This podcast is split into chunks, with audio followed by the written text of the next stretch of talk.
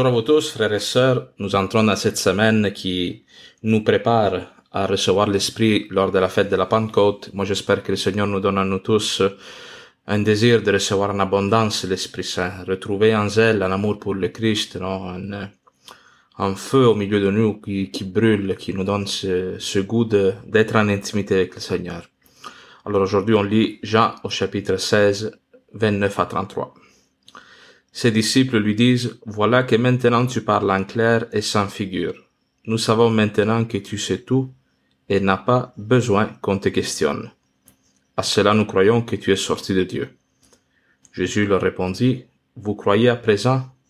Voici venir l'heure, et elle est venue, où vous serez dispersés chacun de votre côté, et me laisserez seul.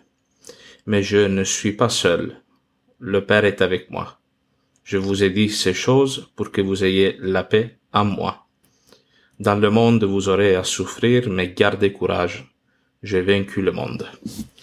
Acclamons la parole de Dieu, louange à toi, Seigneur Jésus. L'évangile d'aujourd'hui, frères et sœurs, il se situe à la fin du chapitre 16, après que Jésus a eu ce long discours lors de la dernière scène pour réconforter les disciples, pour leur prophétiser un peu ce qui s'en vient pendant la passion et après. Et on dirait que maintenant les disciples sont satisfaits. Au verset 29, ils disent, voilà que maintenant tu parles en clair et sans figure. Nous savons maintenant que tu sais tout et n'a pas besoin qu'on te questionne. À cela, nous croyons que tu es sorti de Dieu.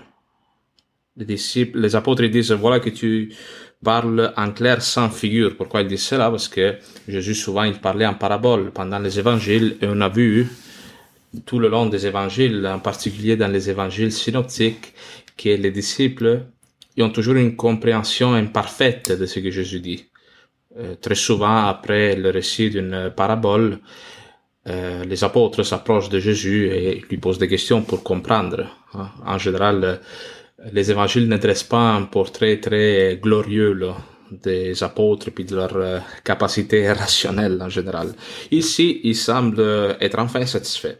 Nous n'avons plus besoin de te poser des questions, Seigneur. Ils disent, nous, nous comprenons maintenant qui tu es, qu'est-ce que tu veux faire, et euh, nous croyons que tu es vraiment sorti de Dieu. C'est une phrase qui est assez décevante, moi je trouve, parce que c'est comme si tout ce que Jésus avait fait pendant trois ans, toute la prédication, les miracles et les signes, n'avaient pas servi à les aider à croire, mais euh, il cherchait comme une compréhension rationnelle de qui est Jésus. Ils disent maintenant nous te, nous te connaissons Seigneur, nous, nous avons compris. Ok, c'est correct, on embarque, on commence dans la mission.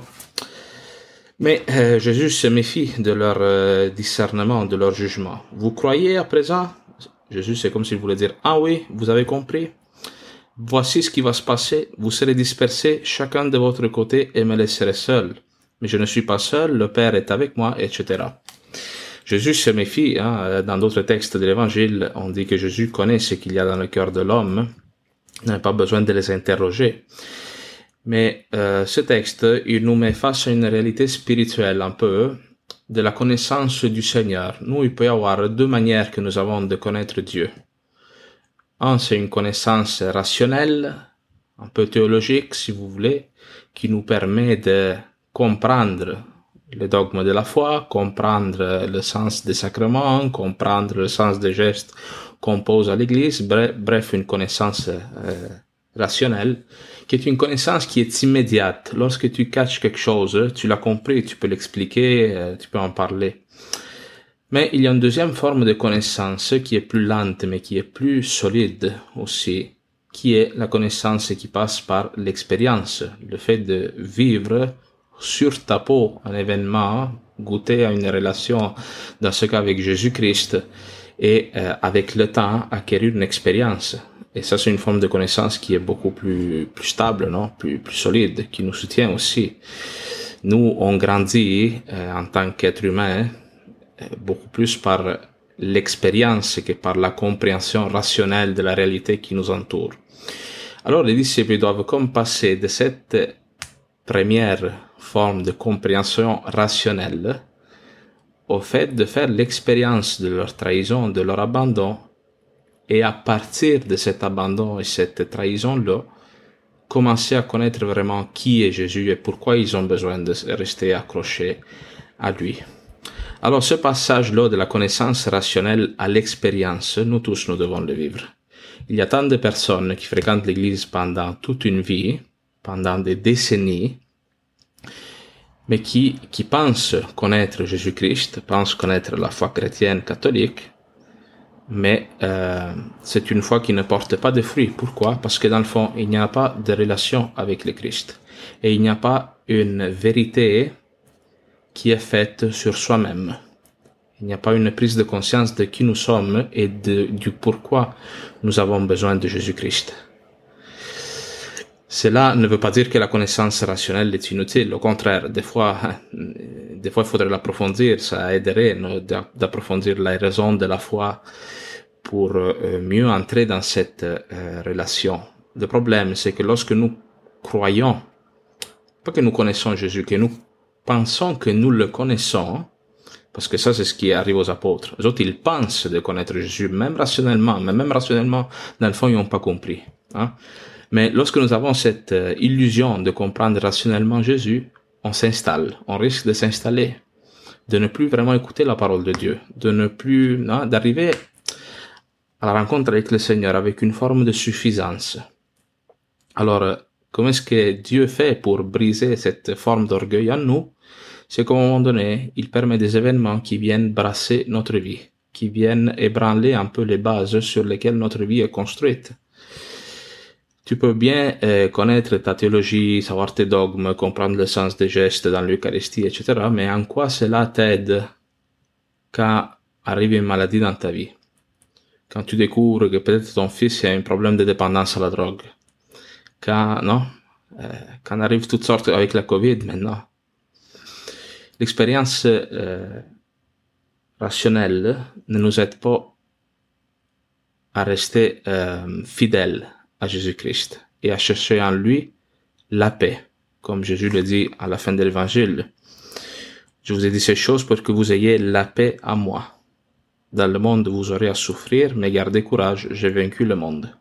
Les apôtres ont besoin, dans un certain sens, de vivre, de faire l'expérience de la trahison pour laisser une, chance au Christ de leur parler et de faire face à leur incapacité à suivre le Seigneur.